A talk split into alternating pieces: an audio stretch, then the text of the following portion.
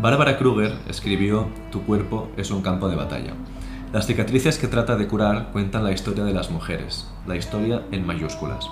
Pero el relato de las guerras que componen la historia no ha sido nunca de las mujeres, aunque ellas han estado ahí. A menudo, alejadas del campo de batalla, las mujeres llevan toda la existencia sufriendo la violencia en sus carnes. La mayoría de las veces, una violencia que no han elegido, pero que irremediablemente las encuentra.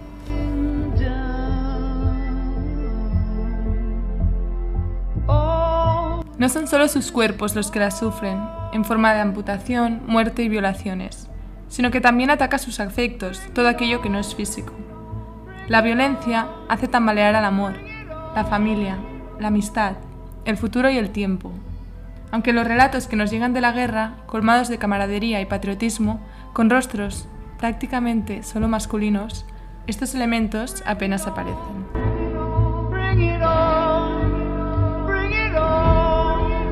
En esta zaura pretendemos traer de vuelta todas las voces de mujeres sepultadas por las ruinas de sus casas y dejar que sean ellas quienes nos narren esos espacios de suspensión de la vida que son los conflictos armados. En este episodio, Andrea López Tomás nos ofrece el contenido que impartió en el curso Guerra y Mujeres en la librería Crisi de Barcelona. Os invitamos a viajar juntas a distintos rincones del planeta para escuchar a las que tratan de expulsar a los soldados de sus cuerpos que es su campo de batalla.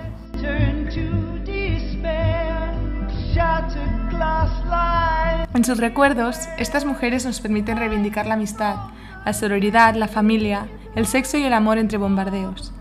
Y ese deseo de futuro, plasmado en su escritura, que les permitió vencer al mañana.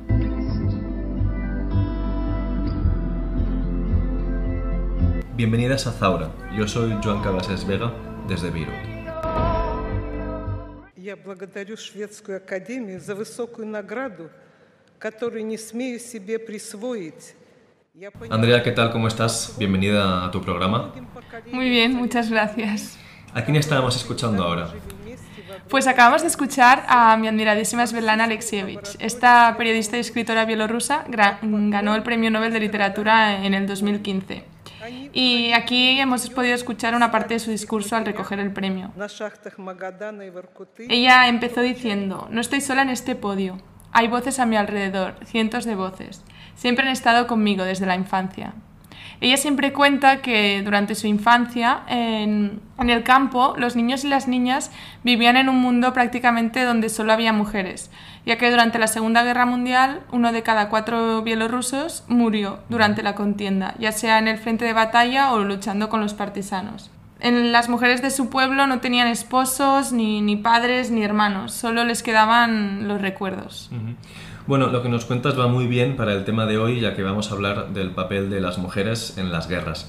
Antes que nada, para ubicarnos un poco, ¿por qué crees que merece la pena hablar de ello? Bueno, yo creo que es un tema que siempre es relevante, pero sobre todo en las últimas semanas se ha convertido en algo de rabiosa actualidad con la ofensiva rusa sobre Ucrania. Históricamente hemos recibido un relato sobre la guerra que se hacía de forma prácticamente exclusiva desde la mirada masculina. No solo son los testimonios del conflicto que al final nos acaban llegando, pues aquellos mm, relatados por soldados o por políticos, sino también la forma misma en cómo se cuenta la guerra. Al final encontramos la guerra en, los libros de historia, en, la academia, en la universidad, y, se cuenta a través de la información sobre los movimientos de tropa, los números de bajas, de heridos, eh, los nombres de territorios conquistados o también con las historias que nos llegan del frente de batalla. Pero yo creo que aquí no están las mujeres. A ellas sus voces no las hemos escuchado en todos estos años y creo que ya es hora de que, de que paremos un poco de atención a lo que nos quieren contar ellas. Entiendo. ¿Crees o te parece que el papel que se adjudica socialmente o que se presupone a las mujeres en los conflictos hace justicia con el que realmente suelen llevar a cabo? No sé si quizá podrías poner algún ejemplo reciente de Ucrania.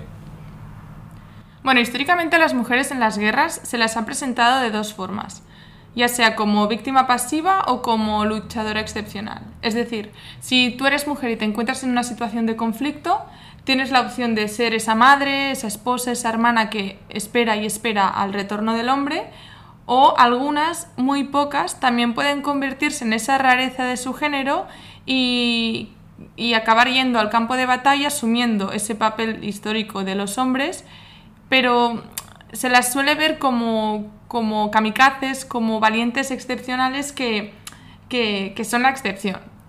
Y, y, creo que al final podemos estar de acuerdo, y también lo hemos visto estas semanas durante la cobertura de la guerra en Ucrania, que lo que más nos llega son esas primeras mujeres, ¿no? ese, ese relato de mujeres pasivas que esperan, que, que incluso cargan con, la, con el peso de la familia y que al final viene dado por, por ese supuesto de que la mujer es una víctima colateral de la guerra. Pero la realidad es distinta, ¿no?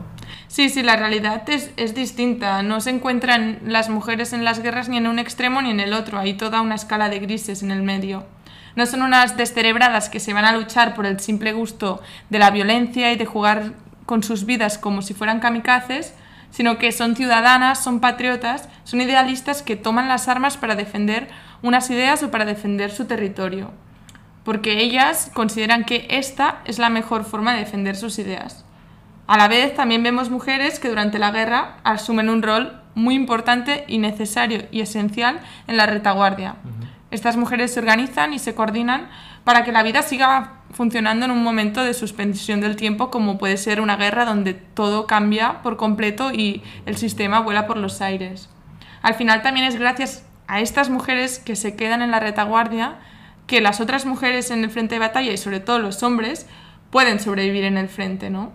Luego además hay otros papeles que se pueden desempeñar en tiempos de guerra, ¿no?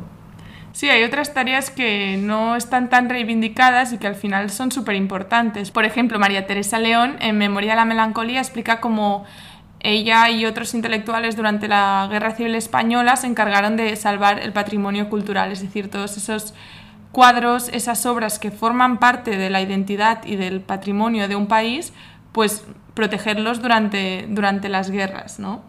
También hay otras mujeres que se encargan de, documentar y, de escribir durante la guerra para, para tener constancia y hacer un monitoreo de todos los crímenes de guerra que se están cometiendo, para que luego, una vez se detenga la violencia y se detengan las bombas, pues se pueda hacer justicia. ¿no? Lo, lo podemos ver también con Samar Yazbek, que es una periodista siria, que escribió un, un, diario durante el inicio de la revolución y de, de, la guerra civil que se llama A Woman in the Crossfire, que explica esto, ¿no? Ella, ella es muy consciente de la importancia de ir documentando todo lo que está ocurriendo para que en un futuro sirva y para que no se olvide tampoco. There's growing evidence that Russian soldiers are using rape as a weapon of war in Ukraine.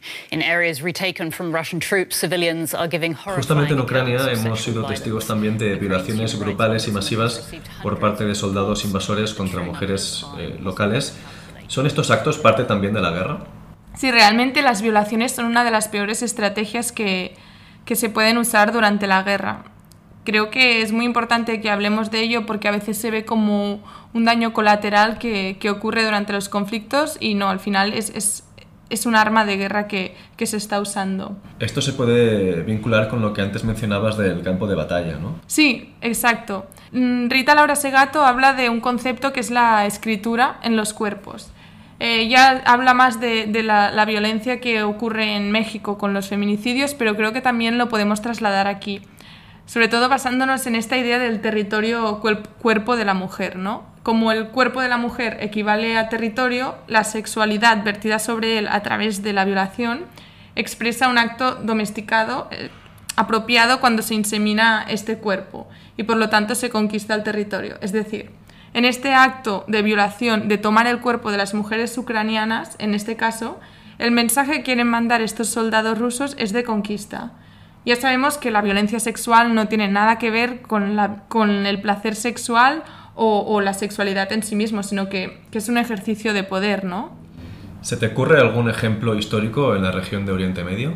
Sí, precisamente aquí podemos ver claramente el ejemplo del, del, genocidio yacidino. O sea, al final cuando se está violando a estas mujeres, cuando se está ejerciendo esta violencia sobre sus cuerpos y, y se está domesticando el cuerpo en el sentido de dominándolo y conquistándolo como si fuera un territorio, se está escribiendo sobre este cuerpo de las mujeres de acuerdo al concepto de, ese gato pero realmente lo que están haciendo también es romper estas alianzas comunitarias, ¿no? Al violar a estas mujeres ucranianas, en este caso, se las mancha de, de, Rusia, por así decirlo.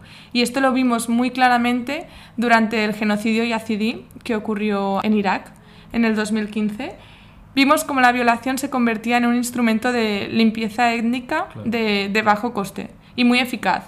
Porque al final, en el 2015, después de asesinar a los hombres de, de esta comunidad, el Estado Islámico lo que hizo es secuestrar y, y convertir en esclavas sexuales a, a, las mujeres y niñas yazidís, que ya era una comunidad históricamente perseguida, y lo que hizo es violarlas y al final estas mujeres se quedaron embarazadas y después de años siendo esclavas de los yihadistas volvieron a esas comunidades. Y lo más duro es que no solo han sufrido la violencia en sus cuerpos por parte del enemigo, que en este caso es el Estado Islámico, sino que al volver a sus comunidades han sido rechazadas por sus hombres, por su comunidad, por su gente, porque traen niños del enemigo. Claro, entonces me imagino que se podría decir, por desgracia, que la violación como expresión de supremacía es algo que se ha practicado y ha existido en las guerras a lo largo de la historia, ¿no? Sí, esto siempre, siempre ha ocurrido. Y hay muchos más testimonios últimamente, pues también porque hay más, hay más herramientas y también hay más mm, concienciación sobre este tema. Uh -huh. Fue en Ruanda y en Yugoslavia eh, durante los 90 cuando se empezó a hablar de las violaciones como crímenes de guerra. ¿no? Fue entonces cuando los tribunales internacionales y el derecho internacional empezaron a penar y a ver estas violaciones como, como crímenes de guerra. Al final son estos los conflictos los que inauguran la, la, agresión sexual como un arma de guerra que es producto de la crueldad y de la letalidad dentro de una forma de daño que, como ya hemos dicho, es simultáneamente material y moral. O sea, es un modo de distinguir entre ganadores y perdedores, ¿no? Totalmente. Vemos cómo la violación, igual que la mutilación, eh, al final acaba comunicando el poder político del perpetrador sobre la víctima, que es un poder que al final dura en el tiempo, ¿no? Porque aunque no sea tan físico, tal vez como una mutilación de forma visual, porque eso lo ves, pero al final, como dice ese gato, la, la violación en sí misma, deje o no deje cicatrices físicas visibles, es una forma de marcar, ¿no? Al final, la violencia sexual o la violencia a través de medios sexuales se usa como un arma de disuasión, que es un medio poderoso y expeditivo de enviar mensajes al, al, enemigo. Es decir, estas mujeres las hemos marcado. Claro. Si seguimos con Ucrania como ejemplo, hemos sabido que varias de las mujeres que han sufrido violaciones se han quedado embarazadas. Eh, ¿Hay que ver este hecho como algo colateral o tiene también una función en el transcurso del conflicto? No es para nada casual. Como hemos dicho, eh, se está usando el cuerpo de las mujeres en los conflictos como un soporte donde ejercer esta supremacía moral del, del enemigo y al final mmm, ejercer ese poder que, por el que se está batallando ¿no? durante, durante la contienda. Y vemos como en estos casos eh, pasó en Yugoslavia y veremos cuáles son las consecuencias en Ucrania, que lo que se está haciendo al dejar estas mujeres embarazadas es alterar el equilibrio demográfico del país de forma claramente intencional. Lo vimos en Yugoslavia, lo vimos en Ruanda. Se usaron las violaciones y los abortos en plena guerra como un arma de guerra para cambiar este equilibrio demográfico. ¿Y cómo se consigue este propósito? Pues se consigue llevando a cabo un proceso de deshumanización del enemigo. Es decir, al final estas mujeres se las ve como simples recipientes donde aplicar esta estrategia de guerra y que han conseguido a partir de la deshumanización. Es decir, antes eh, se ha llevado a cabo un proceso en el que se, se arrebata cualquier tipo de agencia sobre las mujeres del enemigo y ya del propio enemigo en sí mismo y cuando hablamos de estas mujeres, hablamos de mujeres del enemigo no, o mujeres del rival, pero no hablamos de mujeres enemigas, ¿no? Esto ya te da un indicio de lo poco en cuenta que se las tiene a ellas, porque se las ve simplemente como una propiedad o un territorio más a conquistar a ese enemigo contra el cual estamos luchando.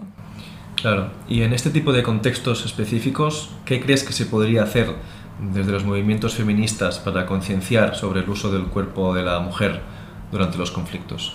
Pues creo que aquí el movimiento feminista tiene parte de responsabilidad y creo que hay que parar un poco y reflexionar eh, sobre ciertos discursos que se promueven mucho desde los movimientos feministas en los que equiparamos a las mujeres, eh, que nos equiparamos a nosotras mismas como parte de la naturaleza o, o, como la tierra misma, ¿no? Porque al final, en estos contextos que hablamos del territorio cuerpo de la mujer, acaban resultando peligrosos. Cuando asemejamos el cuerpo de la mujer con la tierra o con la naturaleza, esto implica que esta tierra se puede conquistar, ¿no? Y al final, si nos fijamos bien, todas esas figuras que representan la patria, la identidad nacional o incluso la justicia, suelen ser figuras o cuerpos de mujeres. Entonces aquí volvemos a esta relación problemática entre el cuerpo femenino y el territorio, la mujer y la comunidad. Entonces, cuando empieza un conflicto o cuando se vive en pleno conflicto, como vemos claramente en el caso de Palestina, son estas, son las mujeres las que acaban cargando a sus espaldas con la mayor sobrecarga identitaria. Lo vemos sobre todo eso en, en Palestina, ¿no? Cuando se establece esta relación mujer-comunidad, provocamos que la identidad nacional y la patria sean encarnadas por el cuerpo mismo de las mujeres. Un cuerpo generalmente pasivo, ¿no? Y al final, con todas las violencias a las que están siendo sometidas las mujeres en las guerras, creo que este discurso de equiparar y, e autoidentificarnos con la tierra puede tener gravísimas consecuencias, la verdad.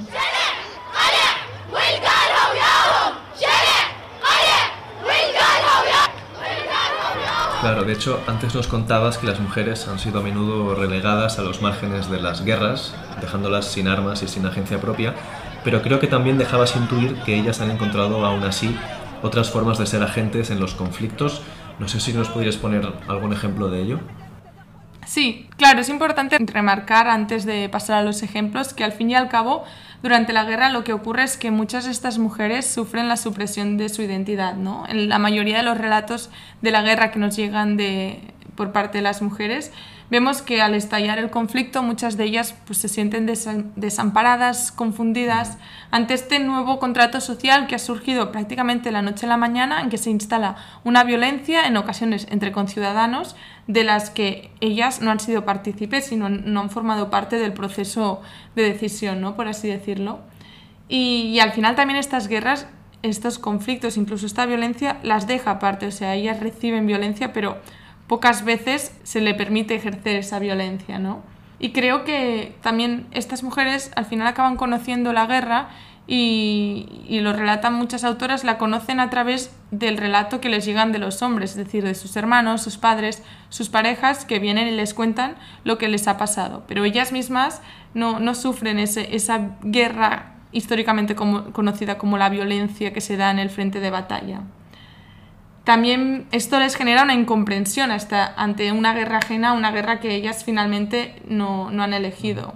Precisamente Alexievich, en su libro La guerra no tiene rostro de mujer, que recoge testimonios de, de soldados soviéticas, y no solo soldados, sino mujeres que vivieron la Segunda Guerra Mundial en la antigua Unión Soviética, explica que al principio estas mujeres le empiezan a relatar su guerra a través de las vivencias de los hombres, sin darse cuenta que ellas mismas están creando un relato en medio de las bombas y que también es interesante eh, y también es importante la guerra que han vivido ellas. Si no es como si ellas no existieran, ¿no? Claro, o sea, por eso mismo hablamos de, de, que la identidad se ve suprimida de alguna forma, porque al final el relato oficial que nos llega de las guerras es este, desde la mirada masculina, desde la importancia de los territorios conquistados, las bajas, los heridos, y al final también vemos como su propia identidad se ve suspendida porque la guerra les acaba quitando aquello que las hacía excepcionales en tiempos de paz, ¿no? Aquello que, que las, las definía y al final la guerra las lanza a ser una persona más entre tantas que está intentando sobrevivir, ¿no? Nos quita todo aquello excepcional, nos aleja de, de nuestro entorno, de nuestro ocio, de nuestro trabajo y, y acabamos siendo una más sin ninguna característica propia. Y entonces en tiempos de guerra se puede hacer resistencia de muchos modos distintos, ¿no? Claro, estas mujeres no se quedan en esta supresión de la identidad y, se quedan de brazos cruzados. Al final, estas mujeres idean nuevas estrategias de resistencia desde los márgenes que ejercer con sus propios cuerpos. Ellas ponen sus cuerpos, su sexualidad y su mente al servicio de, de, detener la guerra o de, o de, sobrevivir a esta guerra. ¿no? Al final, lo que están haciendo es un uso político de sus cuerpos y en algunos casos incluso de su desnudez para resistir utilizando los mismos esquemas definidos y usados los hombres pero en su contra. Es decir, de alguna forma se reapropian de sus cuerpos para usarlos en su propio beneficio para un objetivo mayor como puede ser la paz para su pueblo y de alguna forma subvierten las jerarquías de género. Y creo que aquí se puede poner algún ejemplo histórico, ¿no? Sí, creo que aquí podemos hablar de, de Liberia, por ejemplo, donde las mujeres han puesto su sexualidad al servicio de la paz al usar sus cuerpos como una forma de protesta no violenta. Por una parte, estas mujeres se comprometieron a no tener sexos con sus parejas hombres hasta que terminase la guerra civil y también amenazaron con desnudarse a menos que los hombres volvieran a la mesa para alcanzar un acuerdo de paz. La desnudez en una sociedad como la de Liberia eh, acaba invocando una maldición africana para avergonzar a los hombres que les haría volverse locos o impotentes al ver a sus madres desnudas. También otro gran ejemplo de resistencia pacifista es la película libanesa Y ahora dónde vamos. Eh, en esta película las mujeres de la aldea realizan una gestión diplomática doméstica, por así decirlo, para evitar que los hombres vayan a la guerra de nuevo. Al final son ellas las que también recuerdan el dolor y el sufrimiento que ha supuesto tener el, pueblo enfrentado en una guerra civil, ¿no? Y ellas buscan de todas las formas evitar que eso ocurra de nuevo. Al final vemos como con estos ejemplos este rol del mantenimiento de la paz en el hogar que, se ha adjudicado de forma histórica a las mujeres se extiende y va más allá de las cuatro paredes de la casa y se extiende a, a su propia sociedad, ¿no? Claro. Y ya que hablamos de la lucha desde los márgenes, en una guerra, ¿dónde quedan los cuidados? Pues esta pregunta es muy importante porque con la irrupción de la guerra y al final la alteración del orden establecido, los cuidados se resignifican hasta tal punto que en muchos casos las propias mujeres hacen una, reivindicación de estos cuidados. Es decir, así también creo que es importante hablar de los cuidados porque de esta forma huimos del relato de que son los héroes con armas los que salvan a, a su pueblo, ¿no? Creo que aquí es donde toma especial importancia la retaguardia que son los cuidados que al final sostienen al país en un momento crítico. Hay un libro muy interesante de Ingrid Strobel que se llama Partisanas, que recoge testimonios de todas estas mujeres que resistieron al fascismo durante la década de los 30 y hasta la al fin de la Segunda Guerra Mundial. ¿no? Y ahí explica un poco cómo, al ser los hombres quienes en su total mayoría se iban al frente, la tarea de la retaguardia y de tirar adelante el país recaía en las mujeres. ¿Y qué implicó eso? Pues esto les permitió embarcarse en un proceso de crecimiento personal y colectivo durante la guerra. Al final ocuparon puestos de trabajo que ellos habían dejado vacantes, por lo tanto que nunca habían estado disponibles para ella. Y de esta forma ellas pudieron tomar una nueva conciencia de sí mismas ya que por primera vez gozaron de poder de decisión más allá del, del ámbito familiar. Pero creo que es importante recordar que esta participación vino de la necesidad inmediata del momento. O sea, no había un deseo de una mayor autonomía de, de las mujeres. Entonces esto fue como una reivindicación de los cuidados durante la guerra, ¿no? Sí, en este caso, sobre todo, hay muchos testimonios durante la Guerra Civil Española y vemos como esta reivindicación de los cuidados durante la guerra implica que ellas asuman un poder de decisión del que antes no gozaban, ¿no? Y que al final es clave para que funcione este entramado del frente de batalla y de la retaguardia. Claro. Y si esto es lo que ocurre en la retaguardia, ¿cómo se viven los cuidados en el frente de guerra? Pues esto es, es un poco trampa, ¿no? Porque al final estas mujeres que se salían de su rol tradicional y se iban al frente de batalla, que cabe decir que eran muchas más de las que creemos y de las que nos han llegado, hay muchísima participación en los ejércitos durante las guerras mundiales, sobre todo en la Segunda, y en la Guerra Civil Española vemos que esto es una realidad que, aunque no nos sigue tanto, ocurrió. Y al final, estas milicianas que sí participaron en la, lucha armada, luego al volver al campo base se las obligaba a seguir asumiendo este papel de, de cuidadora. O sea que, de nuevo, ellas tenían más responsabilidades que ellos, ¿no? Sí, tenían más responsabilidades, pero tampoco se las valoraba por ello. Es decir, al final, tras luchar en el campo de batalla, tras volver al campo base donde tenían que descansar y repostar energías, pues ellas al final tenían que cargar también con el peso de todas estas tareas femeninas que además también implicaban pues cuidar y sanar a sus compañeros hombres que al final estaban en la misma situación que ellas, ¿no? O sea, al final acaban cargando con esa doble carga, válgase la redundancia, sobre sus espaldas por el simple hecho de ser mujeres. Si me quieres escribir, ya sabes mi paradero. Si me quieres escribir, ya sabes mi paradero. Tercera brigada mixta, primera línea de Existe un universo que retrata a través de la historia las reflexiones, los sentimientos, el pulso vital y las relaciones que las mujeres han mantenido en las guerras. Son las cartas. ¿Podría decirse que este tipo de literatura ha sido para ellas un refugio entre tanta submisión? Sí, al final las cartas se convierten en ese lugar que las conecta con aquellas que eran antes del conflicto, ¿no? antes de perder esa identidad que, que las hacía únicas.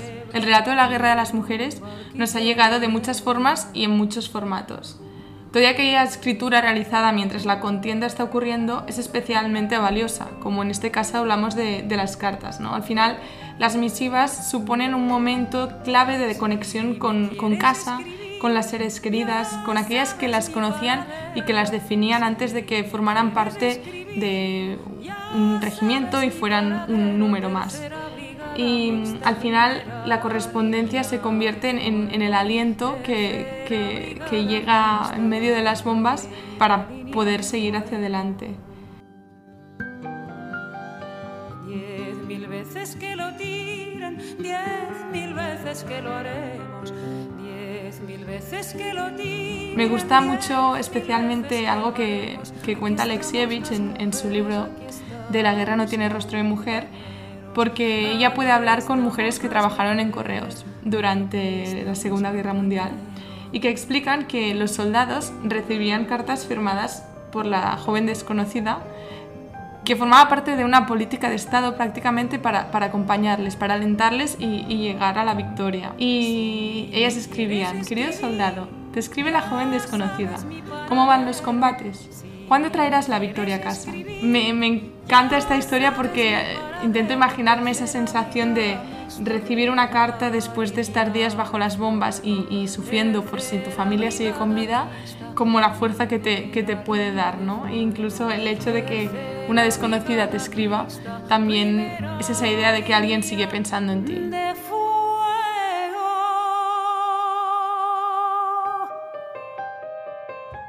Imagino que del mismo modo que existe una relación especial con las cartas, algo parecido debe ocurrir con el apego hacia ciertos objetos, ¿no? Sí, también hay muchos testimonios de mujeres que hablan de, de cómo durante la guerra, cuando se encontraban con un vestido o unos zapatos o unos bombones, las trasladaba de forma inmediata a aquellas que, que eran antes, ¿no? Y, y, y, al final sienten ese cierto apego hacia los objetos que incluso en ciertas ocasiones puede parecer presumido o superficial y al final lo que significa es que sigue habiendo vida ¿no? bajo ese uniforme, bajo esa eh, uniformización de, del frente de batalla. ¿no? Uh -huh. Y eso, en esos objetos ellas se aferran a las cosas que antes las definían y que, que las hacían especiales antes del conflicto. También hablan mucho del pelo, ¿no? Al llegar al frente de batalla, a muchos se les cortaba el pelo igual y, eso supone un antes y un después para ellas y para su propia identidad, ¿no? Porque al final cortarse la melena, la, melena es algo que, te define mucho, ¿no? Y, también en muchos casos estas chicas eran chicas porque eran muy jóvenes y ellas también rememoran la guerra como ese momento en que perdieron su juventud y su inocencia. Entonces, por lo que dices, las cartas no solo han sido un refugio, sino que les debemos que nos hayan contado las guerras. No sé qué otros modos hay para narrarlas. Pues cuando hablamos de la narración que nos llega de la guerra mientras está ocurriendo, no podemos olvidarnos del papel del periodismo, ¿no? Se dice que el periodismo es el primer borrador de la historia. Al final, las periodistas van al lugar de los hechos, escuchan desgracias, las registran, las escriben convencidas de esa importancia de documentarlo todo y de contar al mundo lo que está ocurriendo, ¿no? Al final ellas defienden la importancia de escribir la historia mientras está ocurriendo. en la mayoría de casos vemos como eso no impide que estos relatos de sufrimiento y de tortura no las atraviesen, ¿no? sobre todo en el caso de las periodistas locales que al final deben contar cómo es su propio pueblo el que sufre, como hizo la siria Samaria Asbeth. Claro, aquí me imagino que el reto debe ser mm, pues justamente eso, ¿no? El trabajo sobre el terreno cuando quien sufre es tu propio pueblo o comunidad, ¿no? Sí, al final hay una enorme dificultad en disociarse de la historia como periodista al final, seas o no del lugar sobre el cual estás informando, es imposible que todos estos testimonios de, violencia, de sufrimiento, de muerte, no te resquebrajen un poco por dentro. Hay un libro muy bueno que explica precisamente esto, que se llama Our Women on the Ground y está editado por Zahra Hankir. Y es un libro que recoge 19 eh, ensayos cortos de, de, periodistas árabes que informan sobre el mundo árabe, ¿no? Y mm, al final estas periodistas nos cuentan cómo esta escritura en medio de la guerra se puede hacer desde la experiencia propia o desde la visión periodística mínimamente objetiva para informar y documentar, ¿no? Ellas mismas reconocen que hay una mercantilización del dolor, ¿no? Cuando ellas trabajan informando sobre el dolor y sobre el sufrimiento de su pueblo. Eso ocurre en, el caso de las periodistas locales, pero también en el caso de las periodistas internacionales, ¿no? Pero en este caso, ellas mismas son periodistas que informan siendo afectadas por sus propios conflictos en su tierra. O sea, es como escribir la historia de las demás mientras se pierden la suya propia, ¿no?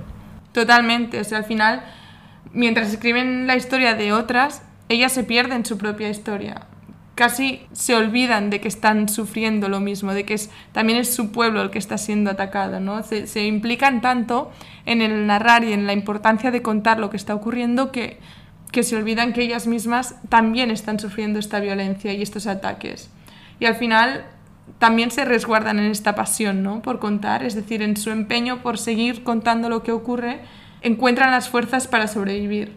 Al final escribir en medio de una guerra, como hacen las periodistas, y en este caso las periodistas locales, implica un nuevo nivel de desapego con el momento presente, con los eventos que ocurren y con las consecuencias que está teniendo todos estos eventos traumáticos sobre ti misma. Pero en Ucrania estamos viendo que a los conflictos también acuden las periodistas extranjeras. Sí, claro, creo que además de las periodistas locales es muy importante subrayar el papel de las periodistas internacionales, ¿no? Sobre todo con todo lo que estamos viendo actualmente en Ucrania. Al final la información que nos llega no es la que cuentan las ucranianas, es la que nos cuentan pues, las españolas, las estadounidenses, británicas, etc, etc. Yo creo que es importante remarcar que hace falta una sensibilidad especial para poder ir a una guerra a contar las desgracias que les ocurren a otras. Aquí se podría hacer un enlace quizá con el siguiente episodio, ¿no? Sí, precisamente en el próximo programa pues vamos a hablar de este tema con Natalia Sancha, que fue corresponsal del país en Beirut durante más de una década y justo acaba de publicar el libro Balas para Todas junto a otras cinco compañeras periodistas locales e internacionales y hablaremos más en profundidad de este tema entonces. Entonces tenemos que la escritura, el apego a los objetos y las relaciones humanas forman parte de un impulso vital necesario en tiempos difíciles. La conclusión sería que la guerra es también tiempo para el amor. Sí, esa podría ser perfectamente la conclusión. Es decir, sorprendentemente la guerra se ve como el mejor escenario para el amor, porque al final la vida y los sentimientos se viven de una forma tan intensa que esas historias, las mujeres que las viven en plena guerra, las marcan para siempre. Es decir, las mujeres durante la guerra son vistas como las encargadas de dar amor y al final reivindican ese propio calor afectivo que en medio de la desolación, de, la destrucción, de la muerte y de la tortura es lo que da un poco de luz y un poco de esperanza a, a, que pueda haber un mañana, ¿no? Porque si nos amamos, estamos construyendo algo en este sentido. Estamos pensando en la posibilidad de futuro, ¿no? Ellas ven el amor como ese elemento clave que permite a tanto hombres como a mujeres avanzar y sobrevivir en esta guerra. En muchos casos las mujeres encarnaban estos afectos, casi encarnaban la vida de antes del conflicto. Con sus voces, sus cantos, sus canciones o sus caricias, con su compañía simplemente daban el aliento a los soldados en el campo de batalla o en la retaguardia. Vemos como el amor no era algo valorado solo por las mujeres, sino que los hombres en la guerra veían en los cuerpos de sus compañeras la encarnación del amor que ahora en el campo de batalla debían aparcar, ¿no?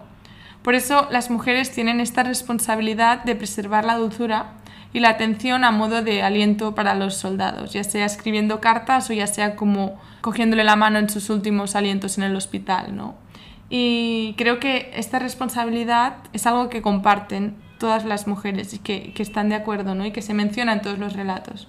Es decir, lo, lo dicen las mujeres en la retaguardia, hablan de ello las, las enfermeras, las madres, las mujeres ancianas. Al final el amor es, es lo que las permite sobrevivir. Sin embargo, esta presencia y esta referencia al amor que existe en los relatos de guerra de las mujeres, me temo que no es algo que encontremos tan asiduamente en los testimonios de los hombres, ¿no? No, difícilmente encontraremos un relato de amor o, una reivindicación del amor tal y como hacen las mujeres en sus relatos de la guerra. En los testimonios de Alexievich ella se, se atreve a equiparar el amor con la guerra, ¿no? a ponerlos como iguales. Porque al final, después del amor, somos supervivientes. Y como la guerra, el amor se nos queda incrustado en el arma para siempre. Y al final es ese amor verdadero y esa capacidad de sentir lo que nos acaba definiendo, ¿no? Al final, entre tanta guerra, entre tanto dolor, el amor surge, el amor siempre está. Y, y en muchos casos es, es, precioso ver que estas mujeres no tienen ningún reparo en reconocer que la guerra fue escenario del, del amor, porque es, es, algo necesario para sobrevivir. La guerra se convierte en ese escenario donde vivir el amor, las relaciones y la vida intensamente, porque se puede acabar mañana. Y al final, el amor, sentir amor en medio de tanto sufrimiento, es ya de por sí una victoria. Lo explica muy bien y de forma muy gráfica Watel Kataeb en, en, su documental para Sama, que fue grabado durante los primeros años de la guerra de Siria. Y en él ella muestra esa importancia de, de reivindicar el amor y los pequeños instantes de felicidad que se viven en pleno conflicto. Entonces, el amor como victoria, pero también como salvación.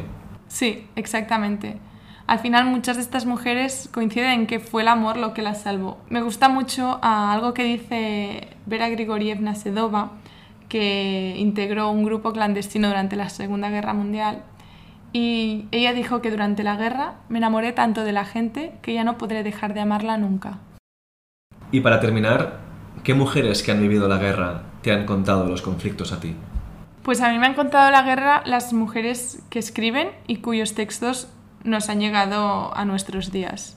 Estoy segura que hay miles de testimonios que se han quedado por el camino y, y algunos que existen pero que tal vez nunca sean traducidas a las lenguas que, que, yo puedo leer. Me gustaría analizar un poco por qué estas mujeres escribieron, ¿no? Y estas mujeres escribieron por distintos motivos, pero en general todas lo hacen por necesidad, ya sea económica o por la propia necesidad de olvidar, de contarlo para que no se vuelva a repetir de deshacerse de esas experiencias traumáticas al ponerlas en el papel, ellas escriben.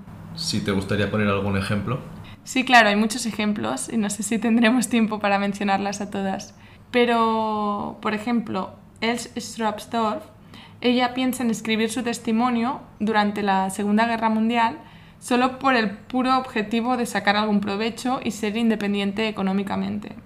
Así lo cuenta su, hija en la fantástica novela Tú no eres como otras madres.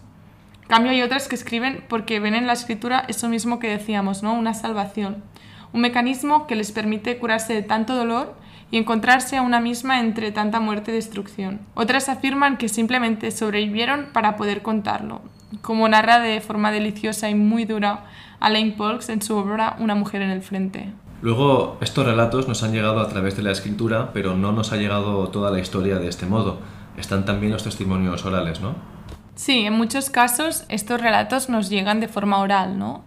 Tenemos eh, escritoras fantásticas como Svetlana Alexievich que se han encargado de recoger y transcribir todos estos relatos orales y traerlos a nosotras en forma, en forma de escritura, ¿no? Y en muchos casos este relato oral lo que sirve es, es para acompañar, ¿no? Estas mujeres hablar sobre lo que les ha ocurrido les permite saber que eso mismo le ha ocurrido a otras mujeres y que en consecuencia pueden unir fuerzas para resistir juntas. Cuando una abre el relato y empieza a contar lo que le ocurrió, otras la seguirán. Y esa colectividad les da una fuerza y un mayor ímpetu para seguir luchando. Cristina Lam, en su libro Nuestros cuerpos, sus batallas, recoge algunos de estos testimonios a lo largo de la historia reciente y por todo el mundo. Y luego están las novelas. Claro, no todo tiene que ser no ficción. Es decir, la ficción también nos puede contar muy bien las sensaciones y, la historia en sí misma ocurrida durante, durante las guerras. ¿no? Hay novelas que nos han contado de forma muy precisa cómo se sentían las mujeres durante ciertos conflictos civiles, como por ejemplo en el Líbano, con la historia de Zahra, escrito por Hanan al-Shaikh, otros testimonios de la guerra civil española en Cataluña, ¿no? como la Plaza del Diamant de Mercè Rodoreda. También hay periodistas que, que han ido, han puesto el micrófono bajo los mentones de las mujeres para que nos cuenten sus guerras. ¿no? Por ejemplo, Cheife Torras, en su libro Mujeres Valientes, del que ya hablamos en la Zaura 8, hace eso precisamente. O si nos vamos más atrás en la historia, tenemos a la periodista Marta Gellhorn, que en su libro que recoge sus crónicas llamado El rostro de la guerra, nos trae también a esas mujeres.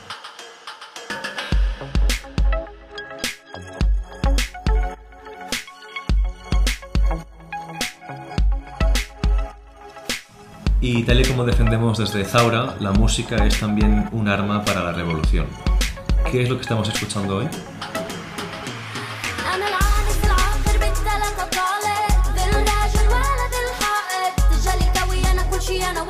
Pues hoy suena Dam, que es un grupo palestino, uno de los primeros en rapear en árabe.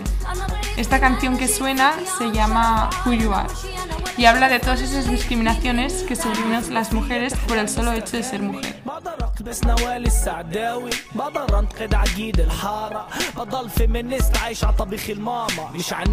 Además, es el primer single del grupo con Maisa Dao, que es la primera vez que añaden una, una voz femenina a, a sus canciones y al final el mensaje político que ella transmite en estas letras es, es brutal. La escuchamos cantar. Soy el honor, soy la vergüenza, soy el todo, soy nada. Pero recuérdame, ¿tú quién eres?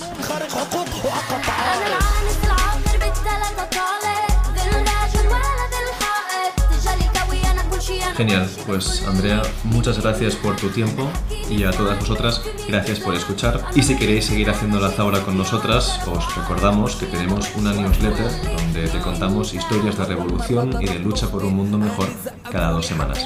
Os dejamos el enlace de nuestra zaura en la descripción y nos escuchamos en el próximo episodio. Muchas gracias. Hasta la próxima zaura.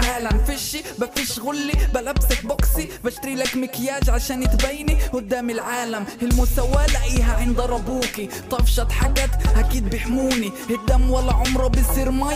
بس اللي خلفوها طلعوا مثل اللي خلفوني. زقفولي رجعوا لي إياها. دفشت حلبة المصارع. بديت أرقص معاها. شريك حياة بس أغلب الاحيان أنا مجرم معاها. أنا العانس